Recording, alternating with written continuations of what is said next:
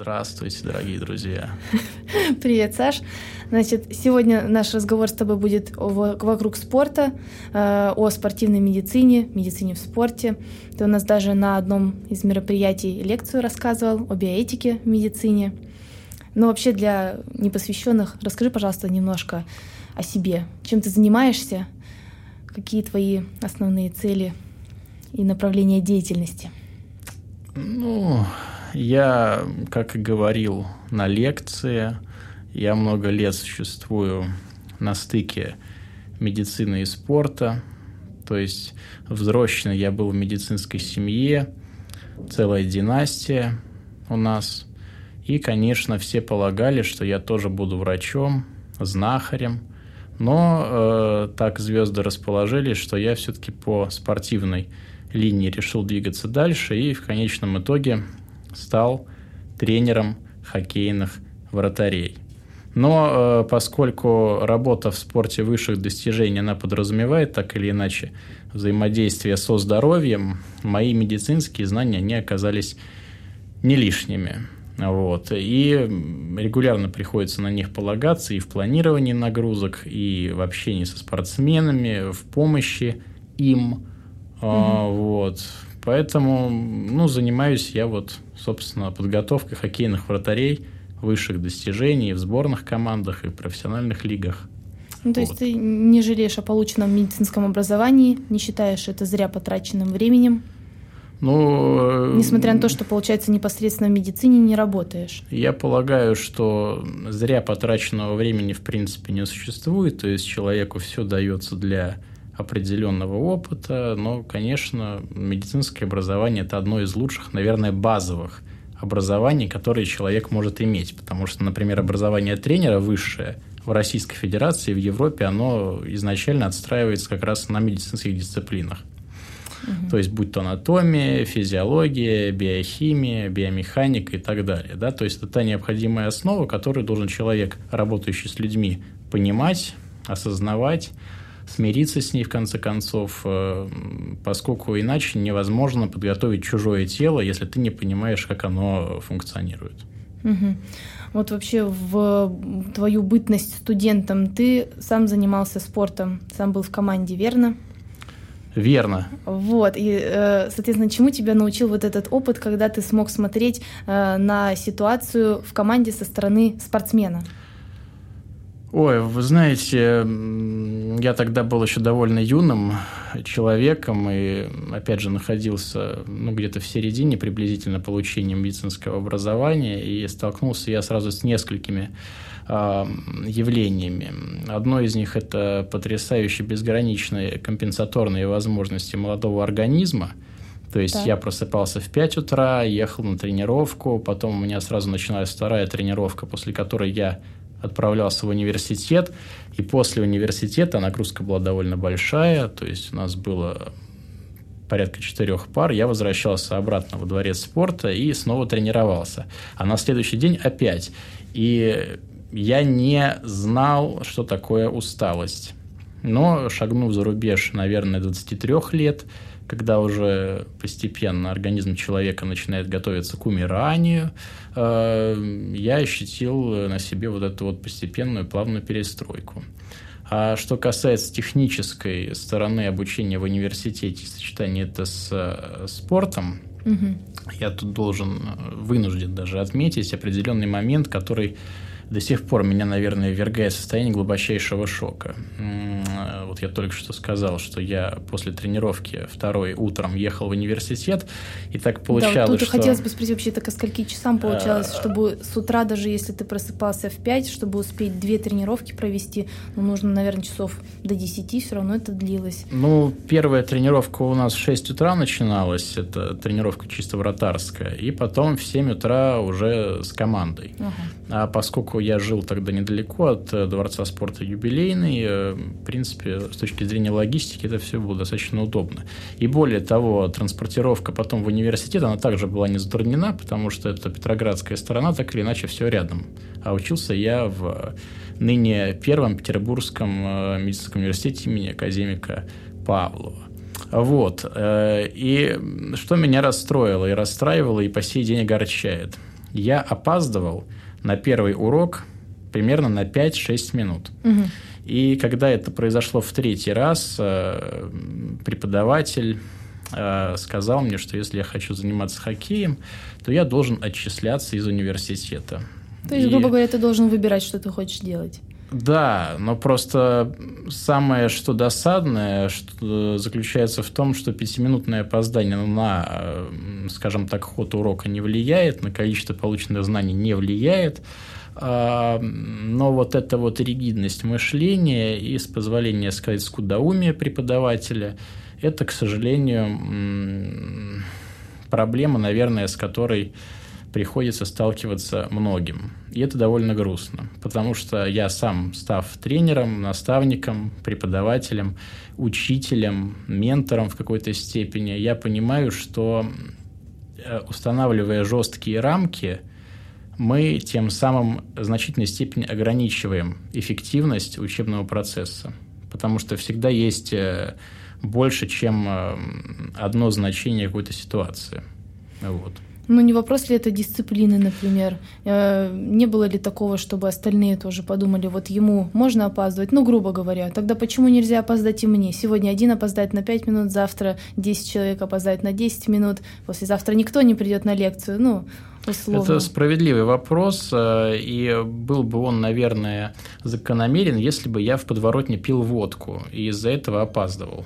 А кто знает, например, почему ты опаздываешь? Ну, Вот это опаздывает и официально все. было запротоколировано, почему я опаздываю. То есть у меня были взаимоотношения определенные с деканатом уже на тот момент, но Мгм. вот именно неподвижность да, э, преподавательского сознания, она, конечно, повлияла в известной степени. А не было такого, что наоборот, например, оказывались какие-то поблажки. Например, учитывая, что ты занимался спортом, э, у тебя были определенные успехи, занимал места, то есть это же университету тоже выгодно, можно сказать, чтобы студент этого университета э, имел достижения, например, в спорте. То есть это хорошо для университета. Поэтому, например, по какому-то западному образцу, где, например, берут в колледже, если человек э, хороший спортсмен, то есть тогда он сможет выступать за команду вуза в таком духе, и тогда ему прощаются какие-то незнания, какие-то э, ошибки, э, какие-то моменты, которые он не доучил, там, поставить пятерку на экзамене, вот, ну, потому что он хороший спортсмен в таком духе. В медицине это же может быть фатально, хотя вроде, с одной стороны, понятно, наверное, спортсмен не будет дальше работать врачом, хотя это тоже довольно такое заявление. Ну, Ну, э, вопрос понятен. Ну, я учился на повышенную стипендию постоянно, то есть э, и все потому что были хорошие оценки. мною были сданы на отлично, и никогда никаких Мгм. поблажек я не получал со стороны университета, потому что культура спортивная на тот, во всяком случае, момент э, в университете была совершенно не развита. А, то есть ты университету никак не... Ни в коей степени э, Помогал. никаких взаимодействий по спортивной линии с университетом не происходило. А что касается м, спортсменов и врачей, есть очень интересный пример. А, Во время зимней Олимпиады в Лейк-Плейсиде, это м, шел 80-й год, когда состоялся вот этот вот знаменитый матч между студенческой сборной командой США и сборной командой СССР, непобедимой на тот момент, когда американцы выиграли а, драматическое совершенно противостояние. Многие из этих игроков потом отправились продолжать свою карьеру в НХЛ. Это самая сильная лига хоккейная, не только североамериканская, но и мировая. И один из них, он потом стал по окончании карьеры челюстно-лицевым хирургом. И сейчас имеет собственную практику и благополучно этим делом занимается. Хотя человек, он играл э, в хоккей, да, и был спортсменом высочайшего класса, олимпийским чемпионом. Поэтому, наверное, говорить о несовместимости каких-то вещей не стоит. Да, просто стоит. сейчас, может быть, люди как-то так э, воспринимают действительность несколько ограниченно, потому что это можно услышать, ну, сплошь и рядом, что вот учеба в медицинском вузе такая тяжелая, такая сложная, столько времени она занимает, что невозможно буквально таки заняться абсолютно ничем, не то, что уж, то есть на какое-то там хобби или выйти погулять времени, говорят люди, не хватает, не то, что уж заниматься профессионально каким-либо видом спорта, имея там высокие достижения. То есть поэтому у людей складывается мнение мнение о том, что совмещать подобные вещи невозможно. То есть ладно еще учебу в каком-то университете, где можно учиться заочно, э, там, не посвящая сильно много времени учебе, будем честны, а вот в медицинском университете якобы это вот ну никак нельзя. Это популярная точка зрения. И, и многие ведь действительно так считают, и знаешь то, что они вот пришли на пары, потом ушли домой, закрылись, сидят, что-то там учат, э, и и с утра снова идут на пары. Это не безосновательно, но лично у меня есть определенный рецепт, который я выработал непосредственно во время обучения.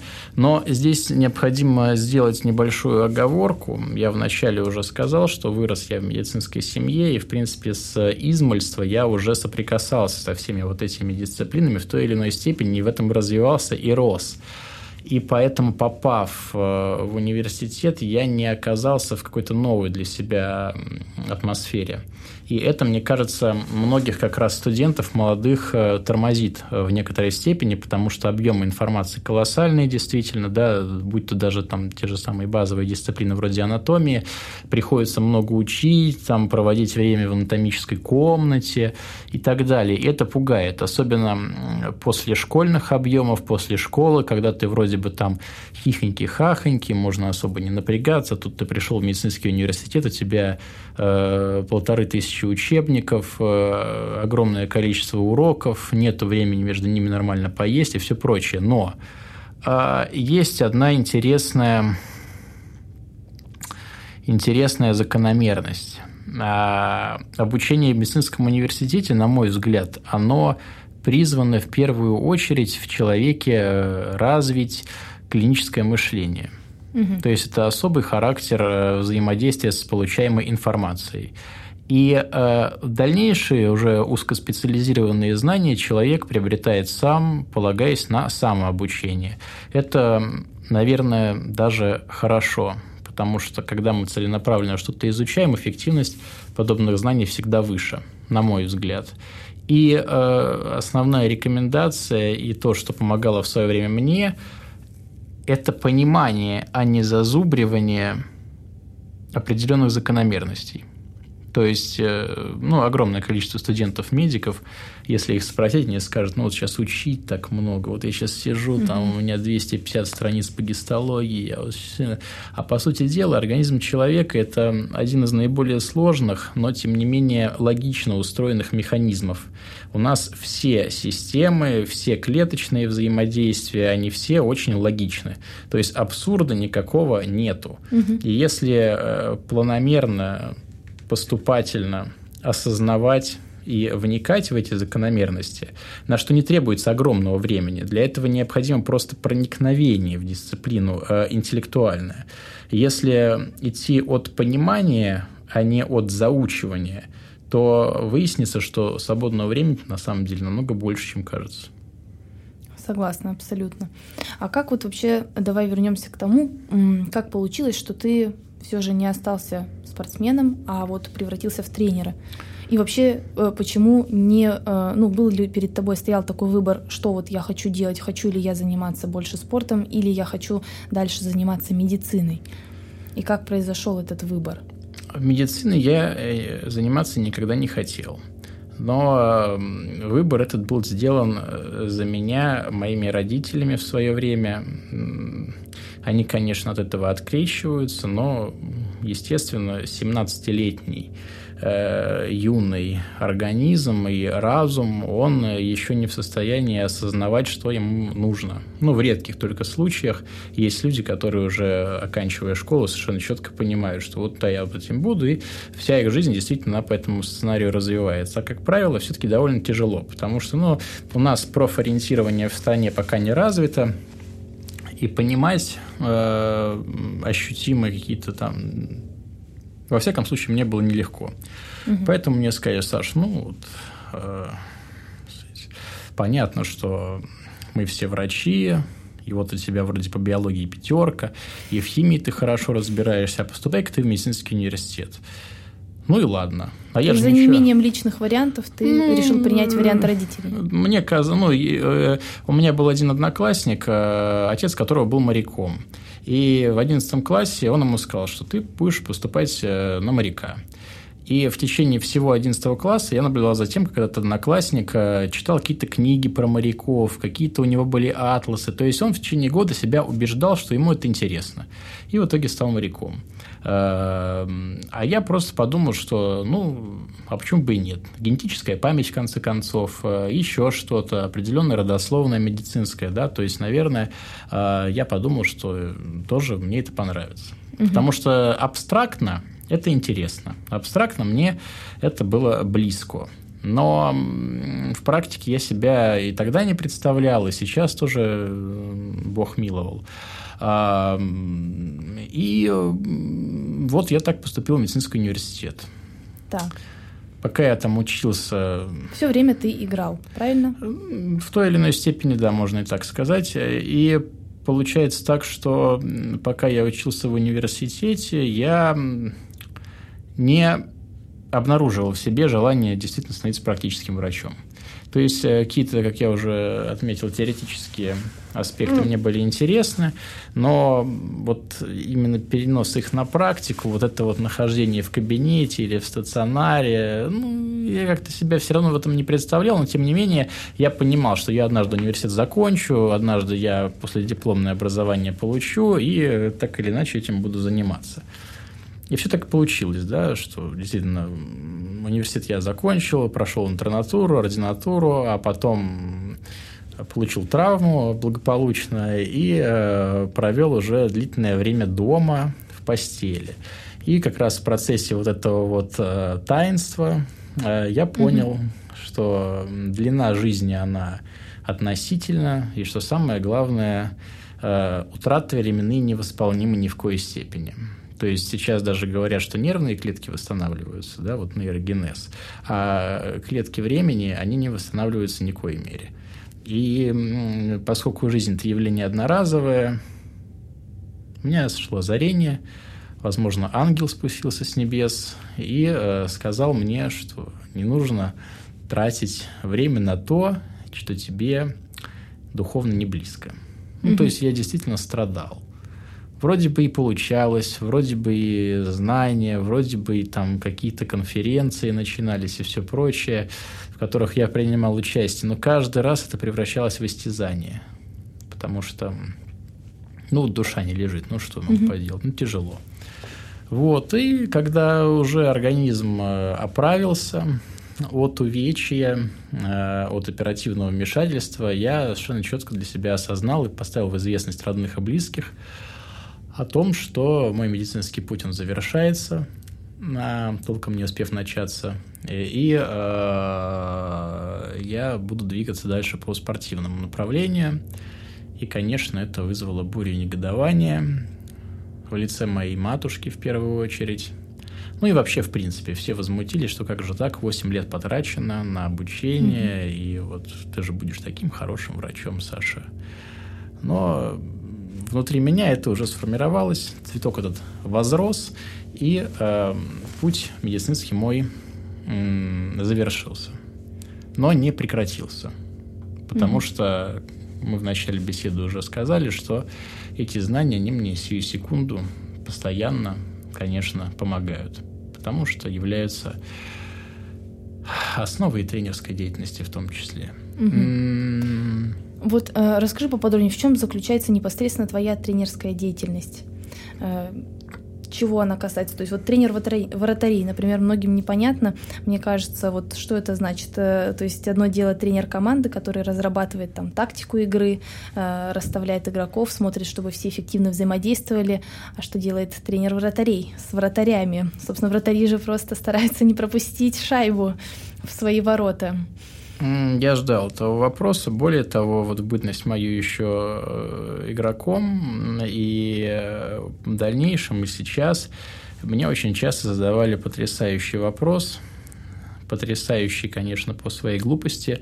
А, меня спрашивали, а зачем в хоккее вратарь? Он же такой большой, а ворота маленькие. Ведь он может просто лечь в ворота и все.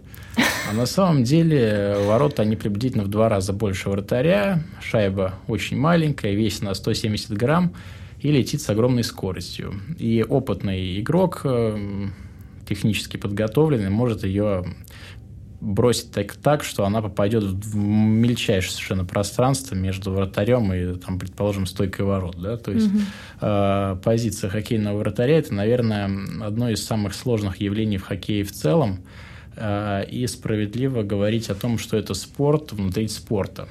Потому что вроде бы это то же самое там, нахождение на льду, вроде бы это и катание, и все остальное, но, по сути дела, у вратаря есть помимо общего катания и свое специальное, свои специфические действия, технические приемы. К предъявляют совершенно другие физические требования, потому что он, в отличие от игроков, не меняется по ходу матча, от начала до конца находится на площадке. То есть, если полевые игроки, они по звеньям, по пятеркам меняются там раз в 30 секунд. Если говорить о профессиональном хоккее, то вратарь вышел и играет до конца. Его по правилам нельзя сменить или не меняют вратаря просто потому, что это не требуется? Э, ну, э, пятерка игроков, выходя на поле, должна отработать э, на максимальных скоростях 30 секунд.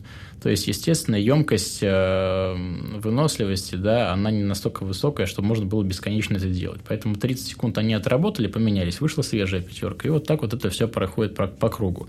А у вратаря нагрузка чуть другая, то есть он находится на площадке и вступает в игру только тогда, когда шайба непосредственно оказывается в зоне а, его команды и необходимо произвести оборонительные действия. То есть это резкие взрывные моменты, но они во времени растянуты, то есть поскольку атаки перемещаются от одних ворот к другим, есть всегда время восстановиться. Но психологическая нагрузка, которая ложится, она же тоже является очень энергоемкой, угу. потому что необходимо постоянно находиться в состоянии фокуса.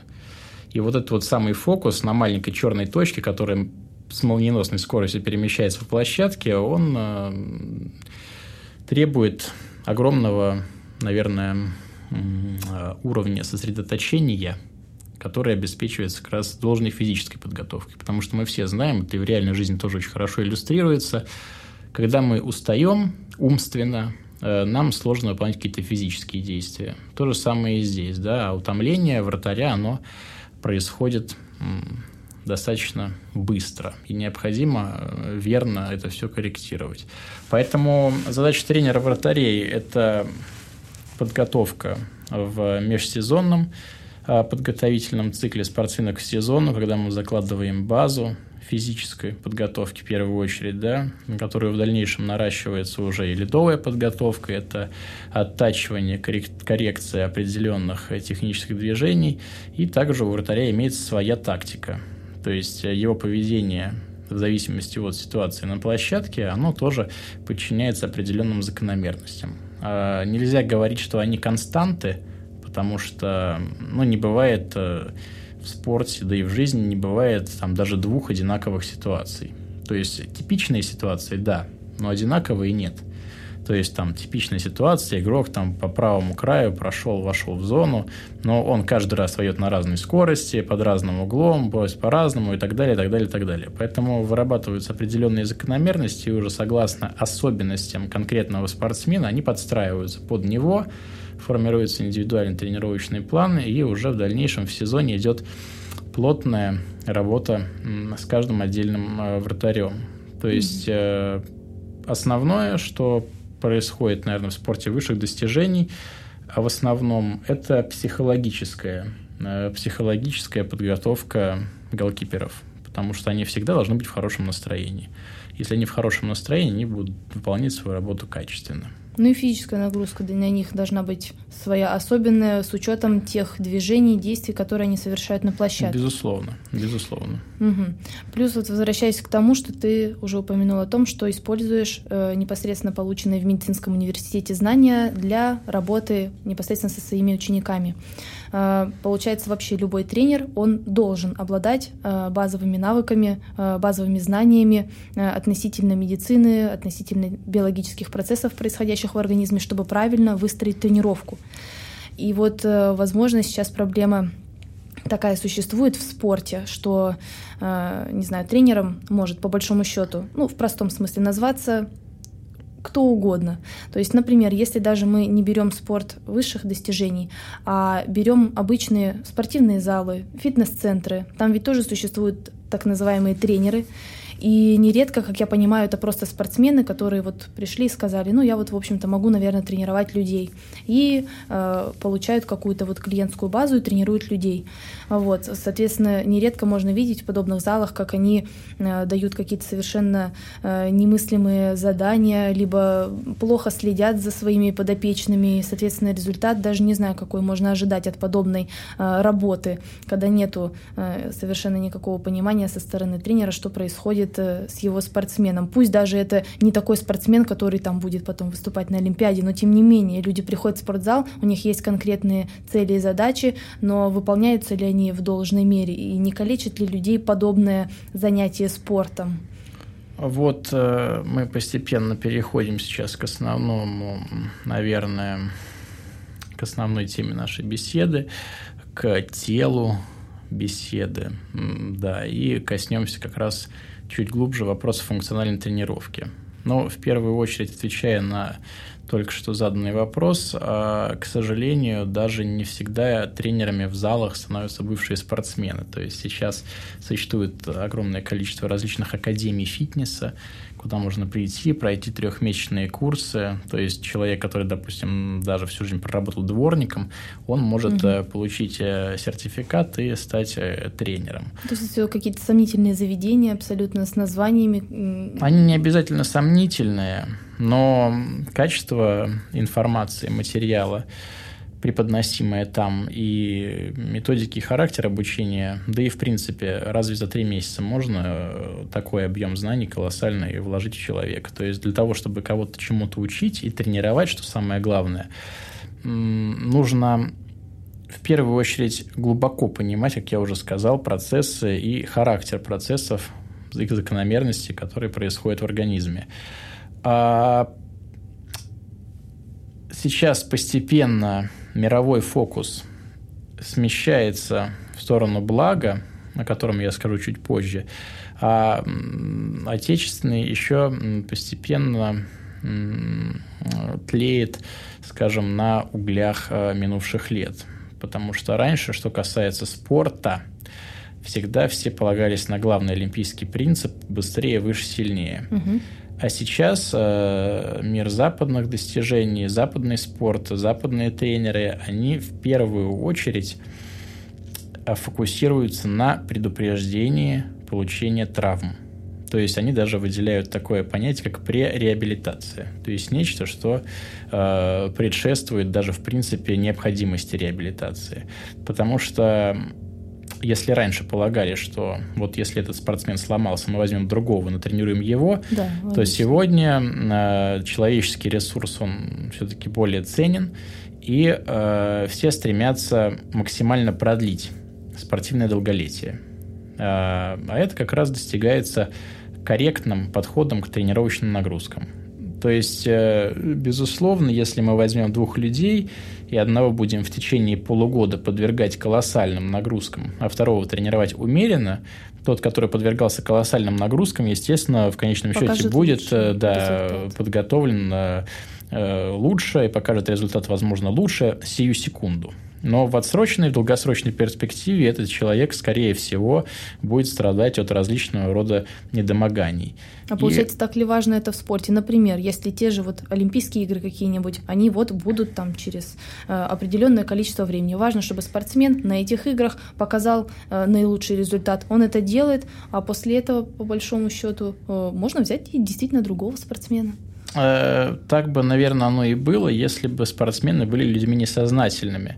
И все-таки раньше, раньше действительно Олимпиада, да, э, это было что-то, что вот прошло и все. И главное вот сейчас вот так вот выступить хорошо, завоевать наибольшее количество медалей. Ну, получается, для каждого спортсмена это и есть какое-то высшее, эм, высшее проявление своих эм, своих спортивных э, навыков, то есть выступить на Олимпиаде, показать э, то, что он умеет. Хотя, с другой стороны, ну вот ты правильно сказала, что потом вот все сначала. Я смотрела, например, э, не так давно интервью одной спортсменки. Она, ну как спортсменки, она занималась спортивной гимнастикой, получила еще тогда в юности травму серьезную, и потом всю жизнь она э, лежала в постели.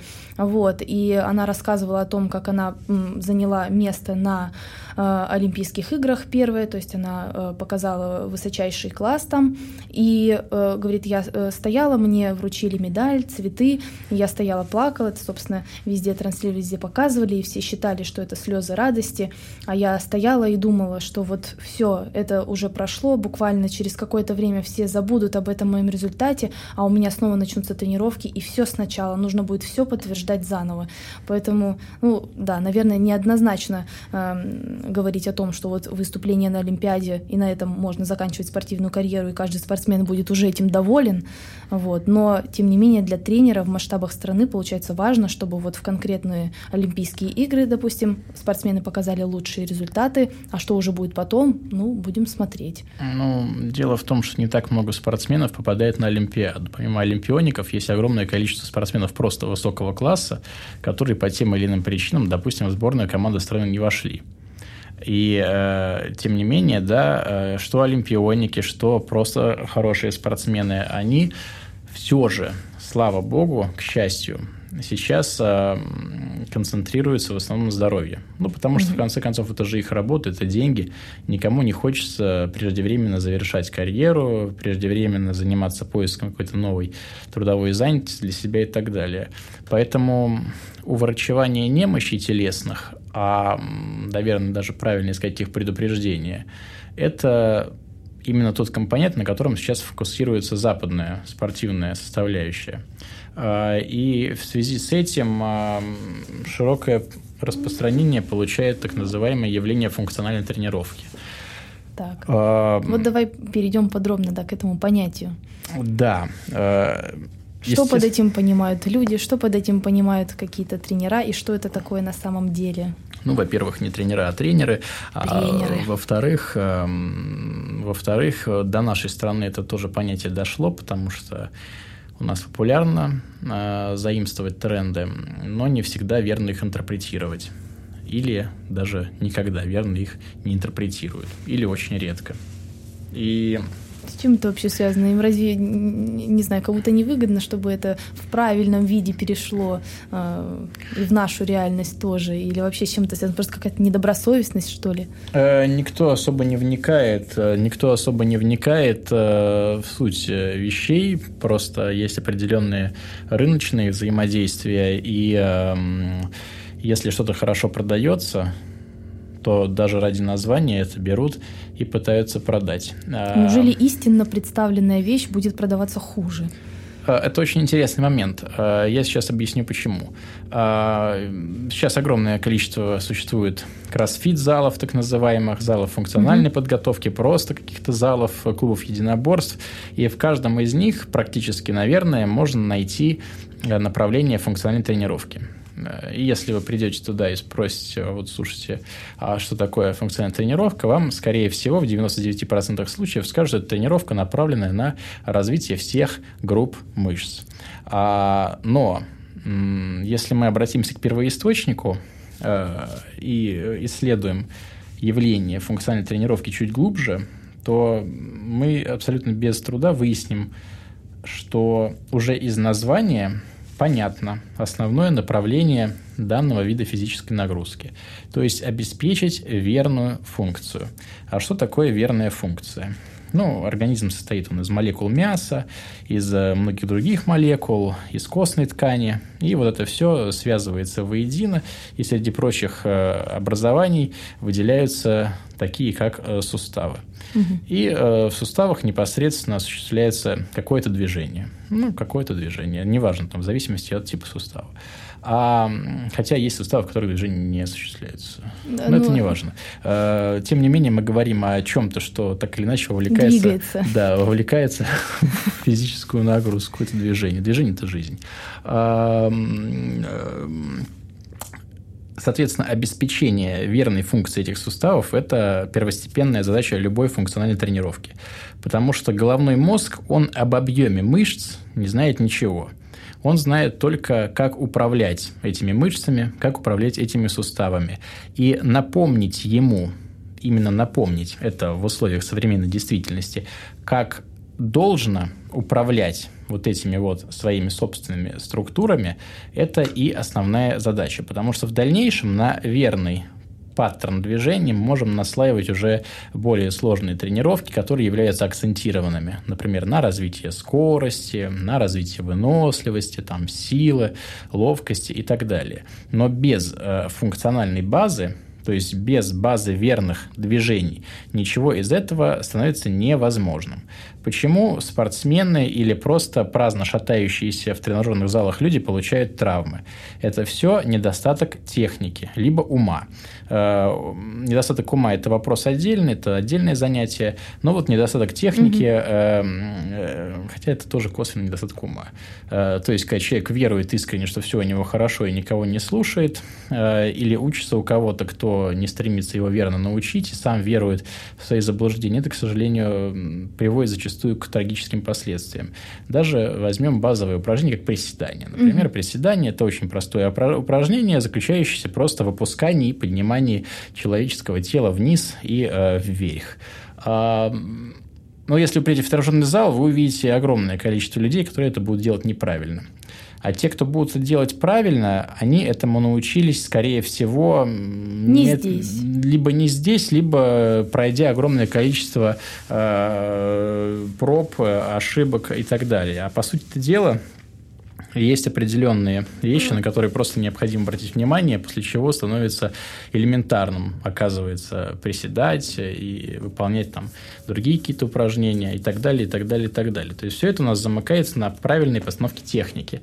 Чтобы правильно э, обеспечить этот компонент необходимо как раз-таки понимать, а как вообще осуществляются движения в суставах, а на что они влияют? Ведь организм человека – это замкнутая цепь. Если мы воздействуем на одно, то обязательно воздействуем и на другое. Говорят, что приседание – это упражнение там, на, предположим, четырехглавую мышцу бедра, да, на квадрицепс. А, но разве справедливо говорить о том, что нагружая квадрицепс, мы не нагружаем ничего больше? На самом деле нет, потому что воздействие подвергается абсолютно все. У нас же тут э, все системы функционируют на благо обеспечения одного конкретного движения. И э, это тоже является иллюстрацией обеспечения функции.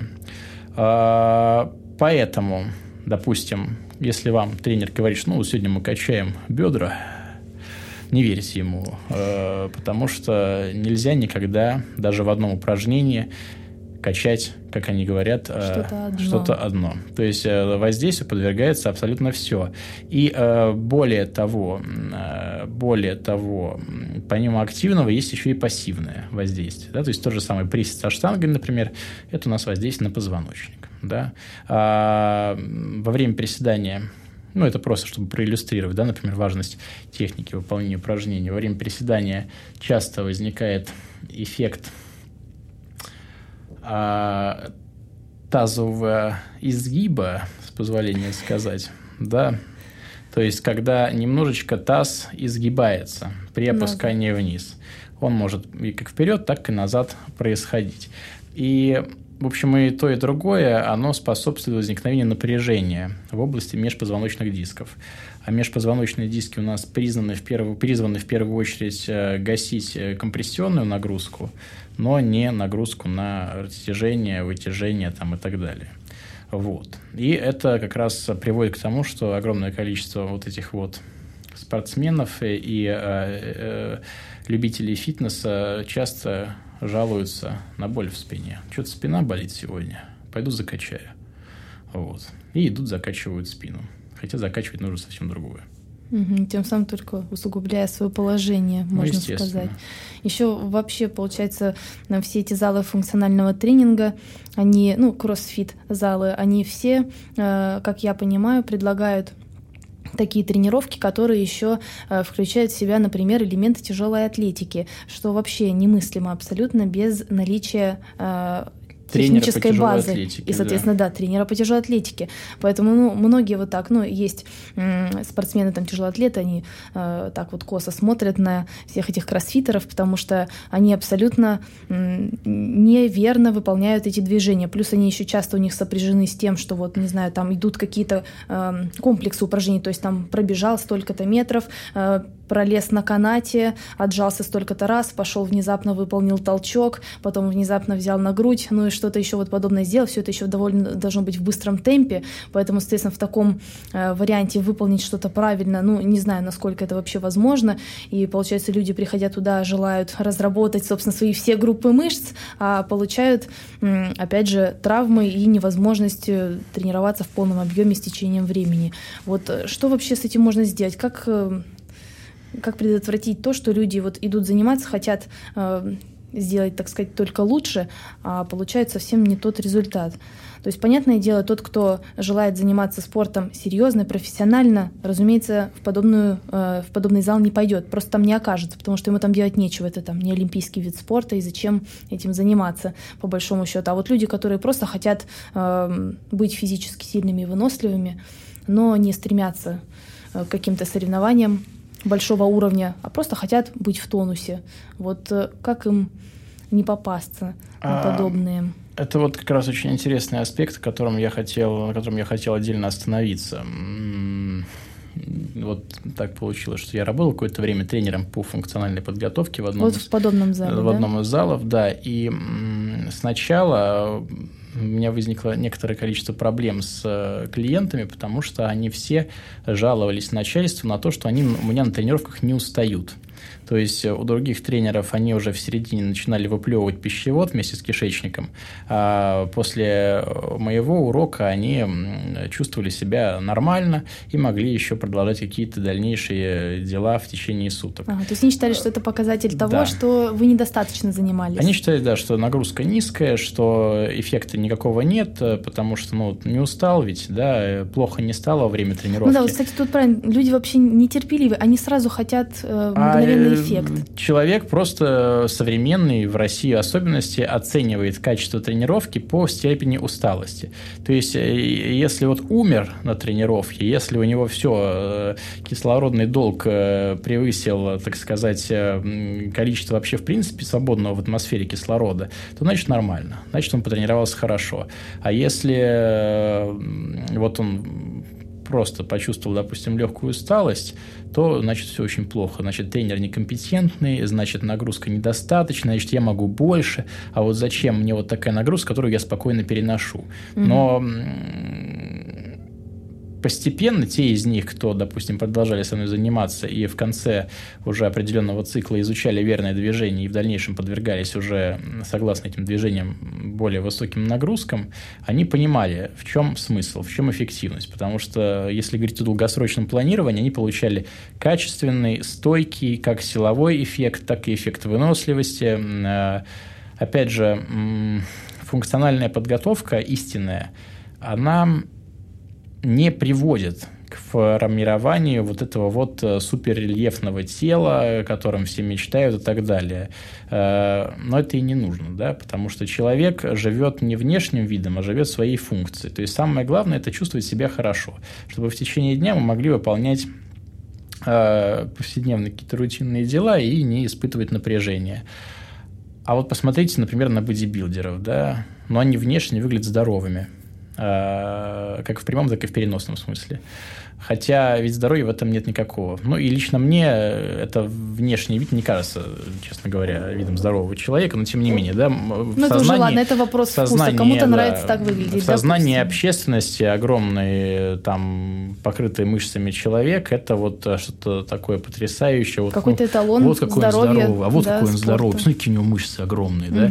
Или, например, тело кроссфитера. Оно тоже характерные особенности имеет. Это вот такое гипертрофированное, тоже раздутое какое-то э, условно красивое, но опять же, да, вот как э, справедливо отмечено, характер нагрузок, их рваный ритм и несоблюдение технических э, требований – это как раз и приводит к тому, что они внешне там, может быть, здоровы, но внутри у них все суставы оставляют желать лучшего, потому что просто ну, невозможно. В э, рамках там трех минут, предположим, выполнить 200 упражнений, и каждый из них правильно, потому что утомление наступает там примерно после пятого шестого повторения, и выполнять с запредельными весами это еще в взрывном темпе качественно невозможно, это невозможно. Я с профессиональными спортсменами работал довольно много и продолжаю это делать, и могу сказать, что даже люди которые являются атлетами, подготовленными очень хорошо, но они не могут выполнять э, непрерывно, технически верно угу. нагрузку.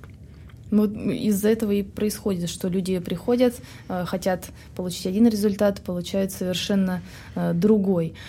Поэтому, соответственно, нужно как-то не знаю, чтобы люди больше просвещались, что ли, на этот счет, имели больше понимания о том, что результат он приходит не мгновенно, а только со временем. То есть это вроде такие очевидные, конечно, вещи, но получается так, что люди совершенно э, не придерживаются этих понятий, ведь с этим же связано, возможно, применение э, абсолютно бесконтрольное и бездумное того же спортивного питания в залах.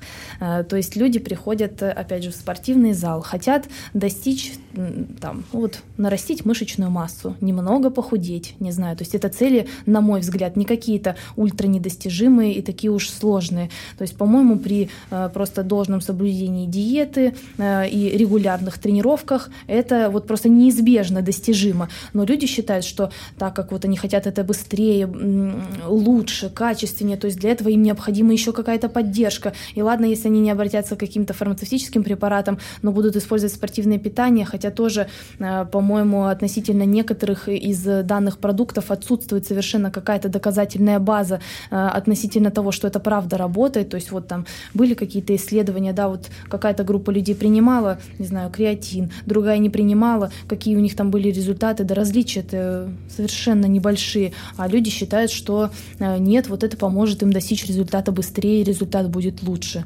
Вот э, какие вообще, на твой взгляд, самые опасные заблуждения в данной области? Ну, мне кажется, что в первую очередь э, не спортсменам спортпит вообще не нужен потому что действительно при сбалансированном питании можно спокойно тренироваться, спокойно добиваться поставленных целей и э, не насиловать организм, печень, почки, фильтрации вот этих всех поступающих извне веществ. Ведь самое популярное это что у нас? Протеин. Это протеины, гейнеры, э, аминокислоты, там элькарнитин, ну, креатин. Креатин, ну, сейчас, наверное, в меньшей степени, но самое популярное это вот На самом деле многие знают, кто истинно верует, что вот это им помогает. Ну, ну, это, я еще раз говорю, в спортсменах высших достижений, которые не успевают восстанавливаться под огромными нагрузками, это актуально все. Угу. Понятно почему. Потому что у них спрос энергетически намного выше, чем э, предложение. Ну, а тут вот то же самое. Люди приходят на тренировку, где они, собственно, выплевывают все свои внутренние органы, они считают то, что они под колоссальными нагрузками, им нужно скорее восстановиться, ведь завтра будет точно такая же убийственная тренировка. Ну, во-первых, они не десятилетиями находятся под такой нагрузкой, а во-вторых, угу. опять же, да, при сбалансировании. И у них такая тренировка в день одна. У профессиональных спортсменов там может быть и 4, и 5, и так далее. Или 3, но каждый из них по 2 часа. Угу. А, правда, непонятно зачем, но такое тоже бывает. А, и а, а, человек, который не занимается спортом профессионально, спокойно может это все компенсировать. Опять же, да, что касается белков и прочего. А, вот я, если не ошибаюсь, 30 грамм белка в день, по-моему, усваивается организмом. По-моему, я не ошибаюсь. Но... Около того. А вот в подобных э, всех эм, в общем, э, на банках всех этих спортивного питания написано, допустим, что нужно принимать, ну, там, не знаю, одну мерную ложку этого протеина, и там содержится его сколько там, 50 грамм, э, допустим, но в течение дня он ведь еще и что-то ест, а вот, поэтому ну, они ну, считают, что вот чем больше они поглотят, тем больше у них Я, честно говоря, не уверен, что там в одной мерной ложке 50 грамм его, а, но сколько это там содержится, суть не в этом там, ну, предположим, там в одной мерной ложке ну, 5, 5 не... грамм, предположим, ну, 5, предположим. А, ну, там, да, одной порции, да, во, одной вот так, порции, наверное, было вернее порции, сказать. Потом, 5, угу. там, 10 грамм, предположим, 10, да, а, но многие там выпивают там 5-6 таких протеиновых коктейлей в день, там, да, и думают, что поможет, оно же а не в поможет. перерывах между приемом пищи, да, действительно ходят и То пьют. есть, э, получается, что непереваренный белок, он же способствует, так сказать, развитию процессов гниения,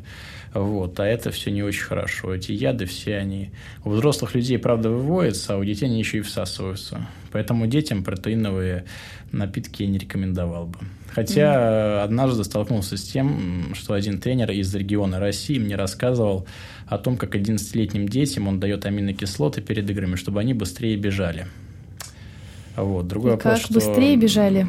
Он говорит, что быстрее. Я спросил, как вот это реализовано, ведь аминокислоты не для повышения скоростной, там, все вот этой характеристики. То есть это скорее для восстановления, как ну, э, По сути дела, да, БЦА, да, вот эти комплексы. Он сказал, нет, слушай, ну, бегут быстрее. Ну, ладно. Бегут быстрее, значит, слава богу. Вот. То есть это уровень общей грамотности какой-то, а как э, компенсировать, откуда эти знания черпать, я, честно говоря, не знаю.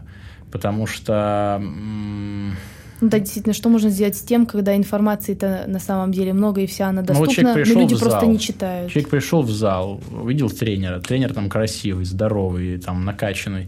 Он него спросил, тренер ему сказал, слушай, делать нужно вот это, это и это. И человек поверил тренеру, все, он больше слушать никого не будет. Потому что вот перед ним вот этот пример стоит огромный, э, и если кто-то там что-то будет ему доказывать, он скажет, слушай, ну, там, мне сказал знающий специалист, и, в общем, я вижу, что у него результат есть. И опять же, да, внешняя картинка, она, к сожалению, прельщает. Прельщает. Но я думаю, что постепенно, также как на Западе это все вытеснилось э, разумными тренировками, да, вот этим интеллектуальным тренингом функциональным. Я думаю, что у нас тоже это рано, рано или поздно придет. А, что касается лично моей практики, я вот своих э, подопечных, своих вратарей, я тренирую вот исключительно полагаясь в первую очередь на вот принцип э, предотвращения, предупреждения, предупреждения развития травм. Потому что вот есть у меня, допустим, там три вратаря. Угу. И мне нужно, чтобы я растянуть их смог эффективно на весь сезон, 62 игры, предположим, да. То есть я должен быть уверен, что каждый из них, он оптимально готов и оптимально защищен, максимально защищен от получения травмы возможной. А получение травмы это что? Это переутомление, это перенапряжение, это недостаточное восстановление. Ну, если мы не берем какие-то казуистические да, случаи, когда кто-то в кого-то врезался там на скорости, сломал шею ему и так далее. Да? Но если мы говорим о каких-то вот таких вот надрывах, растяжениях и так далее. Ну, о чем-то, что можно предотвратить. Да, всегда, это всегда где-то тренер на самом деле не доработал. Ну, либо сам спортсмен, э, опять же, э, в свое свободное время где-то там перегнул палку. Угу. Ну, вот. Но тем не менее, несмотря на вот такой уже более разумный подход, все равно присутствует какая-то фармподдержка в спорте высоких достижений. Вот многие говорят, что вот вообще без этого, без этого невозможно. И всегда, если речь идет о э, спортсменах профессиональных, то практически всегда люди подразумевают, что это невозможно достичь э, подобных высоких результатов, чтобы мочь соревноваться с другими профессиональными спортсменами. Невозможно этого сделать без того, чтобы принимать какие-то вот лекарственные средства, возможно, допинг, не знаю, разрешенный, запрещенный или, но в том или ином виде? А, ну, как я уже сказал, спортивное питание, биодобавки, они Нет, это не относится. принимаются спортсменами. Угу. А, а что-то вот сверх этого? Что-то сверх этого. Где-то, конечно, это есть. А, но есть э, и спортивные организации, в которых этого нет. То есть я сейчас не могу конкретно да, назвать. И, естественно, да, это не обязательно. Если, Главное, бы этого, что... если бы этого не существовало, об этом бы никто не говорил. Угу. То есть, конечно, проблема допинга, я считаю, что эта проблема, она есть. А, почему я это выделяю как проблему? Мне лично это не близко, мне это не нравится. Потому что все-таки интерес спорта заключается в демонстрации возможностей человеческого организма. Соответственно, соревнование – это не соревнование разгона этого организма, а это соревнование, э, скажем так, демонстрирующее, как можно развить организм естественным образом. То есть, по сути дела, вот Ваня натренировался вот так вот и показал хороший результат. Значит, Петя где-то там в деревне тоже, по сути дела, так может. Но э, если Ваню при этом накачивали огромным количеством препаратов, то Петя так уже никогда, э, Петя так никогда не получится. Вот. И лично мне это не очень нравится. Но понятно, что это сугубо моя точка зрения, mm-hmm. и э, в спорте высочайших достижений э, сейчас даже есть такая условная шутка, что соревнуются не спортсмены, а фармакологи. А, действительно, огромное количество времени, сил, денег э, затрачивается на изучение, развитие допинга, потенциала организма с точки зрения его взаимодействия с фармакологией соответствующей. А, появляется генный допинг, появляются различные варианты других допингов. И это все, конечно, это все, конечно, проблема, на мой взгляд, потому что, да, результат это даст. Что будет потом со спортсменом, что будет с его жизнью, это большой вопрос. То есть э, вот есть даже такой вид допинга, когда он доступен для женщин, когда женщина-спортсмен беременеет, у нее происходит гормональная перестройка, а, далее производится прерывание беременности, ну, на э, вот этом вот повышенном уровне гормонов э, спортсменка участвует в соревнованиях, добивается результата. Э, я считаю, что это справедливо назвать допингом дьявола. Вот, потому что это, конечно, что-то бесчеловечное совершенно. Но на что люди только не идут ради победы. Цена ну, каждый победы, она... расставляет сам для себя приоритеты, плюс если э, какая-то тренерская, психологическая работа идет, то если для спортсменки это важно, то вполне можно предположить, что она на это пойдет. Ну вообще, раз идет развитие э, такой сферы, как допинг, то значит, получается, тенденция идет к тому, чтобы это все-таки использовать, конечно, а не отказываться конечно, от этого. Конечно. А, плюс, если посмотреть, например, на результаты, ну вот выбрать какой-то вид спорта и посмотреть на те результаты, которые показывали спортсмены на протяжении каких-то лет, то есть начиная с 1900 какого-нибудь года, не знаю, когда впервые этот вид спорта был представлен, да, и до современных дней, то видно, что результаты э, совершенно вот в какой-то момент происходит какой-то скачок, и спортсмены показывают результаты куда выше, чем они показывали э, раньше раньше. И получается так, что спортсмены, мне кажется, во многом сейчас вынуждены э, идти на то, чтобы использовать допинг, потому что, например, установленные рекорды какие-то, они, возможно, были установлены теми спортсменами, которые принимали э, какие-то поддерживающие их препараты. Соответственно, побить эти рекорды, не принимая препараты, возможно, уже не представляется. И спортсмен должен решить, ну раз он спортсмен, так его цель-то установить какой-то рекорд, показать результат лучше, чем у других. Получается, если он правда этого хочет, то он, он, он, он вынужден принимать допинг. Получается, да. Получается, да. И вопрос только в том, поймают его или нет. То есть, насколько его фармакологи оказались находчивыми и предприимчивыми. А, вот. Не, не убивает ли вот это вообще всю э, идею изначальную спорта как такового? Получается, это все становится только каким-то бизнесом и ну, на мой взгляд, убивает, конечно. То есть, лично мне, опять же, да, если меня спросите, мне это не нравится. Э, но то, что спорт превратился в бизнес, а не просто в метод рекреации, это факт. И спортсмены зарабатывают огромные деньги за счет э, контрактов с э, популярными известными фирмами, там, производителями спортивной экипировки и так далее, и так далее, и так далее. Поэтому, конечно, всем хочется жить хорошо, всем хочется зарабатывать деньги, всем хочется популярности, славы и спортивных результатов.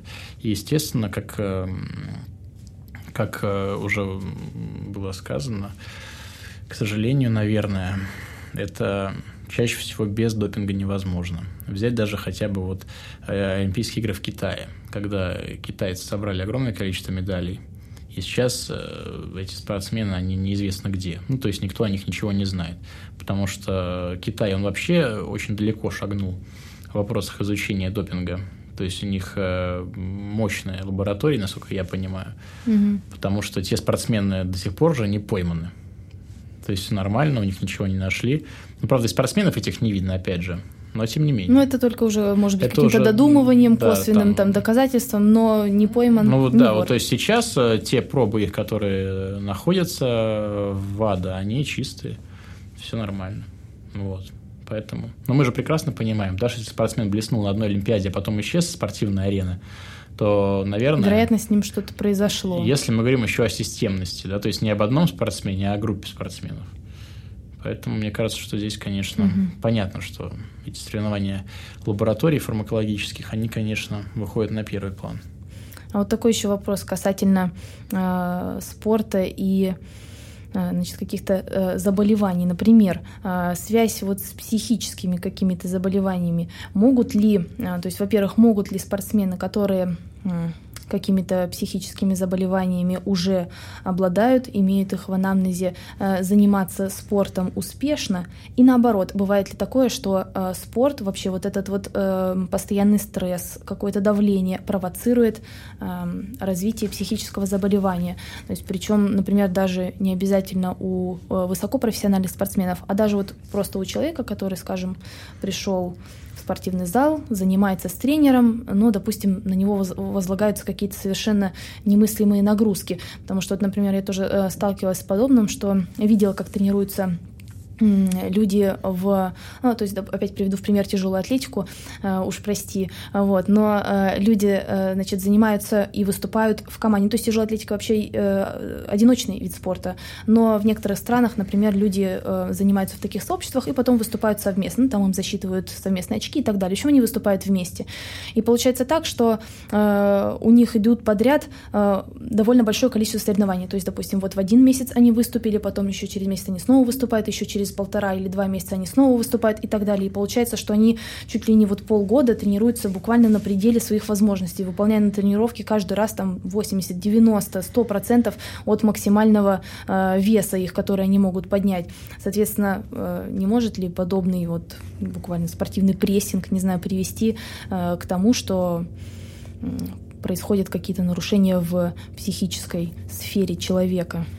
Конечно, может. И здесь даже я бы хотел выделить несколько групп подобных нарушений. Ну, вот первые, которых сейчас э, ты спрашиваешь, э, касательно прессинга, да, ну, это все приводит к различного рода невротизациям, естественно, то есть невротический статус, он усиливается, потому что м- очень важно, чтобы тренер, помимо физической нагрузки, еще давал э, психологическую разрядку – то есть работал со спортсменом всесторонне, потому что э, задача любого тренера, э, скажем, квалифицированного, это воспитать как можно больше лидеров.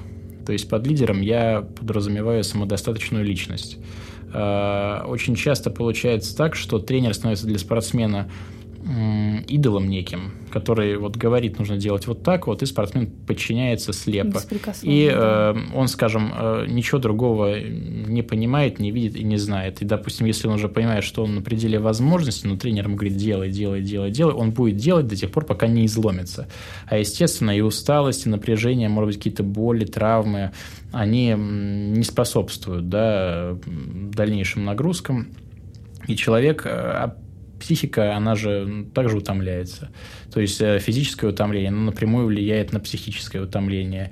И, конечно, все эти э, невротические состояния, они всплывают, потому что перед стартом, допустим, спортсмен может резко начать биться в истерике, плакать, там, да, все потому что просто в нужный момент э, тренер э, пережал, например, и не уделил внимания беседе, потому что беседа со спортсменом – это на самом деле ключевой, один из ключевых факторов достижения им успеха, потому что верно мотивировать, верно объяснить путь, по которому мы двигаемся для достижения конкретной цели и задач э, поставленных, э, это вот, э, наверное, если не самое, то очень важное в деятельности тренера. Что касается следующих факторов, фармакологический фактор тоже может привести, да, то есть, например, применение стероидов анаболических.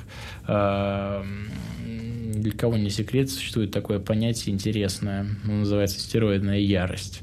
Угу. Когда бесконтрольный человек уже просто на фоне переизбытка гормона в кровяном русле, он прямом смысле превращается в неуправляемое существо, в монстра и уничтожает все попадающееся ему под руку. Вот э, был такой американский рестлер, канадский, Крис Бенуа, э, и он э, в припадке стероидной ярости, он убил своего сына малолетнего и жену, буквально руками их разорвал, а потом сам повесился. Вот, э, пожалуйста. У бодибилдеров тоже такое встречается. Ну, то есть у спортсменов, которые принимают Э, также есть еще посттравматические, посттравматические нарушения, да, ну, посттравматические энцефалопатии, которые у спортсменов силовых видов спорта, там, командных видов спорта регулярно встречаются. Тот же хоккей, американский футбол. Э, недавно была статья большая, исповедь одного профессионального хоккеиста, который закончил уже выступление в НХЛ, где он рассказывал о том, что перенес 13 официально зафиксированных сотрясений мозга ну и еще какое-то количество незафиксированных, которые были недостаточно, скажем, серьезными, чтобы он прекратил играть и обратился.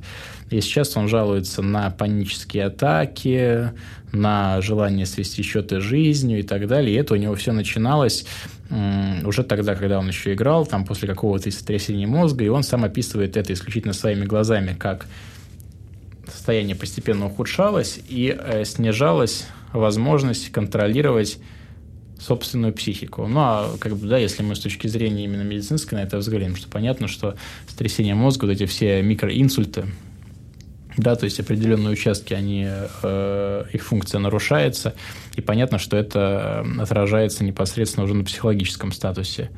И за последние лет семь, что ли, вот пять хоккеистов умерло вот таким образом, ну, уже закончивших, у кого была в анамнезе вот эта вот энцефалопатия посттравматическая, они, э, кто-то повесился, кто-то зарезался, кто-то утопился и так далее. Вот. Угу. Поэтому, конечно, психический статус, психические все вот эти вот нарушения, они, естественно, неотъемлемая часть любого спортсмена, любого процесса тренировочного. И это печально. Но опять же, да, нас это отсылает к тому, что грамотный тренер, грамотный наставник, он может сделать так, чтобы спортсмен его был избавлен от всего mm-hmm. вот этого.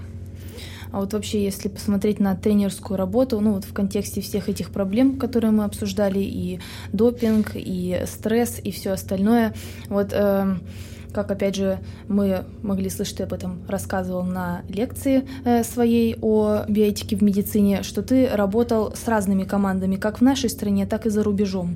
Вот есть ли какие-то отличия в принципах работы тренера со своей командой, которые применяются э, в зарубежных командах и не применяются у нас, или, может быть, наоборот. В общем, что кажется тебе наиболее удачным, э, в, ну, учитывая твой опыт работы с разными командами? Эм, за рубежом очень хорошие материально-технические базы.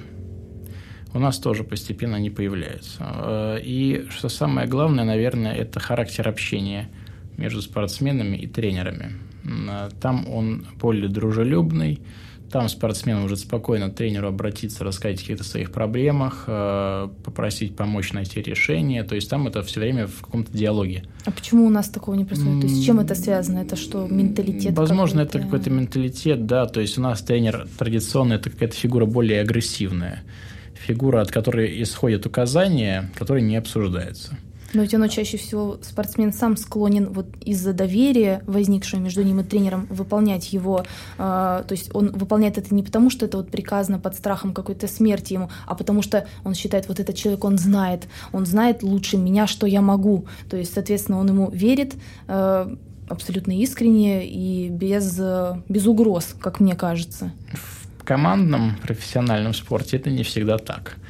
То есть э, игроки могут и не верить, и могут даже тренера не уважать. Но они просто будут делать, потому что у них есть контрактные обязательства определенные. Ага. А, но огромное количество спортсменов понимает прекрасно, что их тренируют не самые компетентные люди.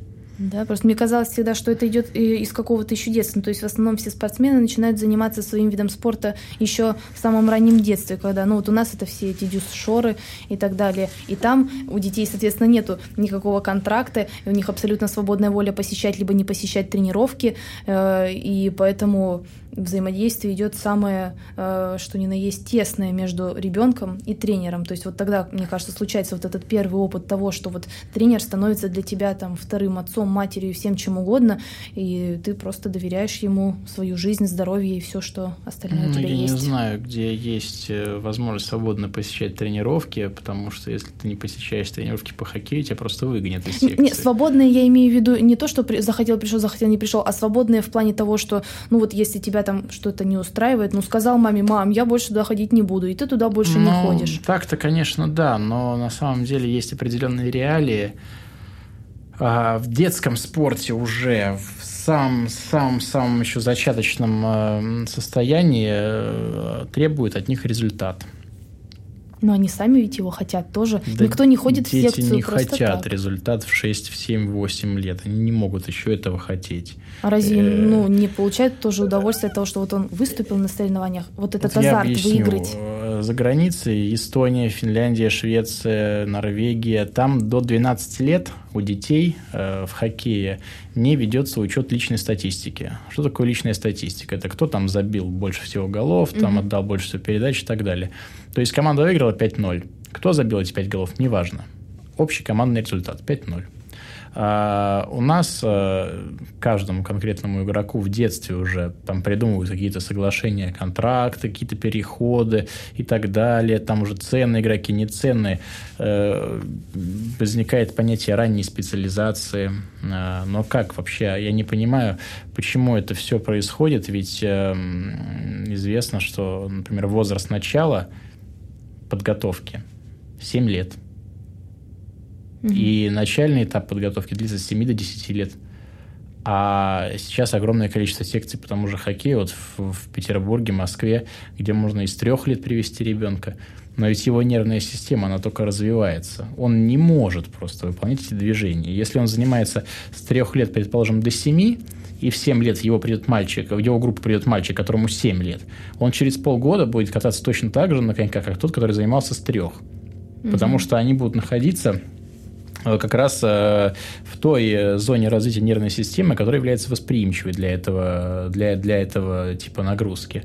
А, и малый ребенок, он должен познавать мир самостоятельно, то есть он не должен подвергаться каким-то специализациям. Вот. И дети, они, приходя в вот эту секцию, сначала там с ними возятся, играют, но потом, как только появляется соревновательный компонент, а появляется он в нашей стране очень рано, угу сразу же они подвергаются прессингу со стороны тренера. Этот прессинг довольно агрессивный, по принципу, что вот у тебя не получилось, ты там самый худший в команде. Ну а маленький ребенок, услышав такое, он все. Это до свидания Очень сразу. Ну, то есть это на самом деле так, э, это след, который в психике остается на всю жизнь потом. Дети очень воспринимают болезненно подобные вещи. И так получается, что к 15 годам многие уже перестают заниматься, потому что они просто ненавидят. Э, к 18 годам кто-то уже не может заниматься, потому что они уже выхолощены полностью. Ну а те, кто остаются, они, в принципе, ненавидят тренеров, ненавидят э, там весь этот э, управленческий блок, но занимаются спортом, потому что это их работа. Ну, это вот такое, как бы, mm-hmm. такая сухая, немножко грубоватая картина, но это к вопросу об авторитете тренера да, то есть, э, опять же, есть, есть тренеры очень хорошие, кому спортсмены относятся с должным уважением и так далее, но есть и те, которые, к сожалению, авторитарно выстраивают свое взаимодействие с коллективом, и даже если ты дает результат, э, он дает результат э, не самый, скажем так, качественный, не самый долгосрочный. Угу. Так, а вот взаимодействие, ну, скажем, у каждой команды же есть врач, вот тренер и врач, они как-то взаимодействуют Безусловно. вместе. Вот э, у нас в наших российских командах и где-то вот за рубежом происходит как-то, есть какая-то разница в этом взаимодействии? Особой разницы нету. То есть э, врач в команде, он э, в курсе здоровья каждого отдельного спортсмена, он ставит в известность тренера об этом, он работает с тренером по физической подготовке, допустим, со спортсменом, то есть он обеспечивает э, по мере возможности какое-то планирование, как спортсмена, допустим, скорее вернуть в строй, как предупредить более усугубление там какого-то конкретного увечья, которое не является противопоказанием на данный момент, допустим, для занятия спортом, да, и так далее. То есть это что касается такой технической стороны. Ну и врач также отвечает за фармакологическую, за биодобавочную поддержку спортсменов, ну и за общее здоровье в команде. Вот. Угу.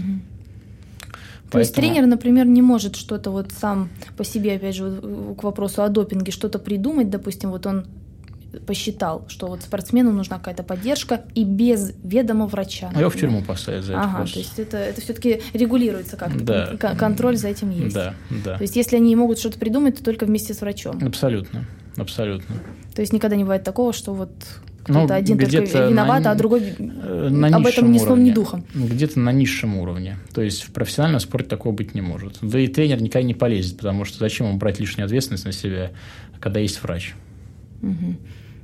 То есть можно где-нибудь в подворотне там с врачом глаз на глаз переговорить. Вот, и может быть что-то как-то. Но, опять же, я таких примеров не знаю. И слава богу. Мне кажется, что... Ну, в общем, что-то уже из области э, фантастики. Ну, нет, наверняка какие-то такие примеры есть. Но, слава богу, они недостаточно громкие, и мы о них не знаем. Вот. Угу. Ну и такие уже, давай вот завершающие, завершающие. Наши, да, подытоживающие нашу беседу вопросы.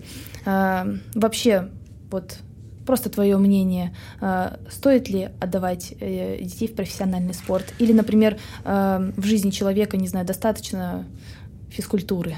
А как мы узнаем, отдали мы в профессиональный спорт ребенка или нет? Э, ребенка мы отдаем в секцию спортивную, а э, перерастет она в дальнейшем в профессиональный спорт, это будет известно только позже. Ага. Вот, а, конечно, естественно, я считаю, что необходимо, потому что тот же самый хоккей, футбол, там, баскетбол. Ну, просто, это как всестороннее кажется... физическое развитие. Это очень хорошо для ребенка, тем более самое главное, да, ну, я буду говорить о хоккее, самое главное на начальном этапе – это привить любовь к спорту. Угу. Причем не только к хоккею, например, а к любому спорту, к физической активности. А, соответственно, при грамотном, правильном подходе мы прививаем любовь, гармонично развиваем организм, э, закладываем навыки определенные, в том числе и психологические, там какие-то лидерские качества формируем. А в дальнейшем уже, если эта любовь перерастет в мастерство, искусство и так далее, то это будет профессиональный спорт. Но... Просто я к чему задала этот вопрос, к тому, что э, такое вот э, расхожее мнение существует, что вот э, профессиональный спорт калечит, э, а вот э, умеренное занятие спортом, оно э, только благотворно влияет на организм, но, э, на мой взгляд, это вот, во-первых, мы, э, мне кажется, э, вот в беседе было наглядно показано, что и э, такой умеренный спорт, скажем, при неправильном применении, а он часто бывает неправильным просто потому, что э, профессионалов своего дела вот э, в этой области услуг спортивных, как бы это ни звучало, э, довольно низкий профессионализм э, тренеров. И поэтому получить травму гораздо проще, по-моему, чем находясь э, в какой-то профессиональной команде. Вот. А при этом, если ребенку это действительно нравится, если он хочет этим впоследствии заниматься все время, то почему бы и нет? Абсолютно, абсолютно, я согласен. Даже добавить тут нечего. Угу. Ну и э, такой э, вопрос пожелания. Э, в общем, сейчас же идет чемпионат мира по футболу. За кого болеешь и как думаешь, кто победит? Ой, я в футболе вообще не разбираюсь, ни за кого не болею, я не смотрю. Единственное, что могу сказать, что город Санкт-Петербург, он, конечно, страдает от э, огромного количества болельщиков, очень тяжело, но энергетика в целом благостная. То есть мне нравится, что много кругом довольных людей, радостных. Вот. Но я просто даже не знаю, кто участвует. Но, предположим, Бразилия участвует – Э, так как я тоже не, не сказать, что большой футбольный фан, но думаю, участвую. Ну, буду болеть Даша наденется. Вот, надеюсь, ну, предположим, болею я за Бразилию. Вот. Надо будет посмотреть сейчас, после окончания беседы, участвует ли она вообще в чемпионате. Ну, ладно, хорошо. Спасибо тебе огромное э, за разговор, что нашел время и пришел. В общем, думаю, получилось здорово. Спасибо. И вам спасибо. До свидания.